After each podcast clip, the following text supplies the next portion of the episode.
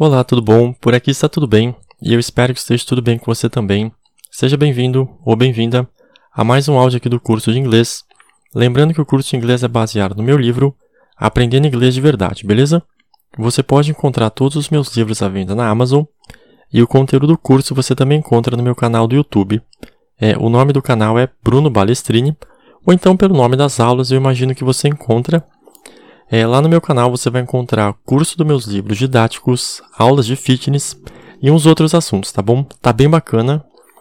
É, bom, vamos lá. Hoje a gente vai falar sobre diminutivos, tá bom? É, diminutivos em inglês é diminutives.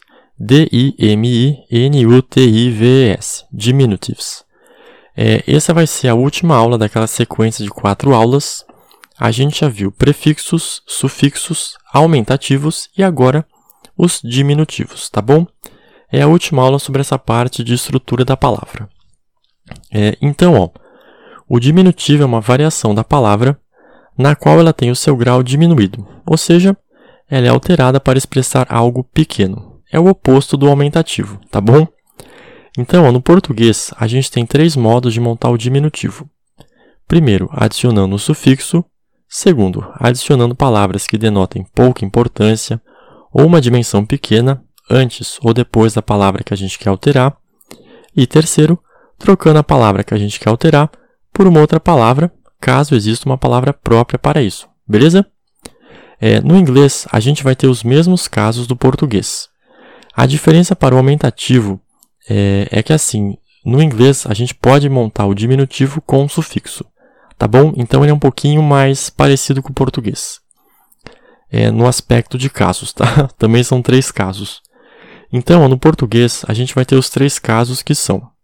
Primeiro caso, adicionando um sufixo. É, sufixo inho. Exemplo, cachorro vira cachorrinho. Sufixo inha. Exemplo, casa vira casinha. Sufixo ejo. EJO.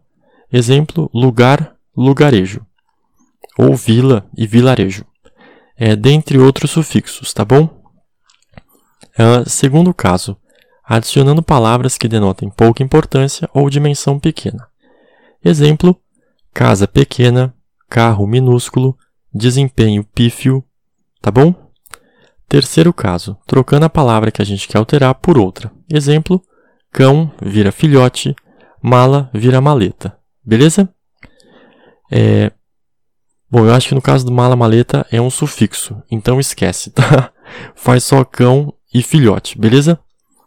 É, eu tô lendo aqui a apostila e às vezes tem alguns erros, tá bom? Porque são tipo umas 600 páginas. E por mais que a gente revise, sempre passa um erro ou outro, beleza? Então fica só o exemplo do cão filhote.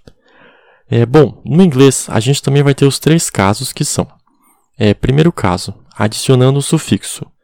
É, a gente pode formar o, é, o diminutivo com a adição dos sufixos y ou ie. Exemplos: dog, dog, vira dog, d-o-g-g-y, dog. Um é cachorro, o dog é cachorrinho, tá bom? É, d-o-g-g-y é cachorrinho. Outro caso, pants, p-a-n-t-s, pants, calça, vira panties, P-A-N-T-I-E-S, panties, calcinhas. É, segundo caso, adicionando palavras que denotem pouca importância ou dimensão pequena. Exemplo: car, carro, vira small car. S-M-A-L-L espaço C-A-R. Small car, carro pequeno. É, ball, B-A-L-L, ball, bola, vira tiny ball. T-I-N-Y espaço B-A-L-L, tiny ball, bola minúscula. É, em geral, a gente vai utilizar a opção sem o sufixo, mas para algumas palavras a gente opta pelo sufixo mesmo, tá bom? E, bom, terceiro caso, trocando a palavra que a gente quer alterar por outra. Por exemplo, man ou woman é M-A-N ou W-O-M-A-N, homem ou mulher, man é homem, woman é mulher, por child, C-H-I-L-D, child, criança. É animal, A-N-I-M-A-L, animal, animal. É, o diminutivo, puppy, P-U-P-P-Y, puppy, filhote. Tá bom? É, bom, de novo é uma aula mais tranquila, mais curta. E o que eu tinha para falar sobre diminutivo era isso. É, espero que você tenha, é, esteja gostando do curso, tá bom? E muito obrigado pela atenção.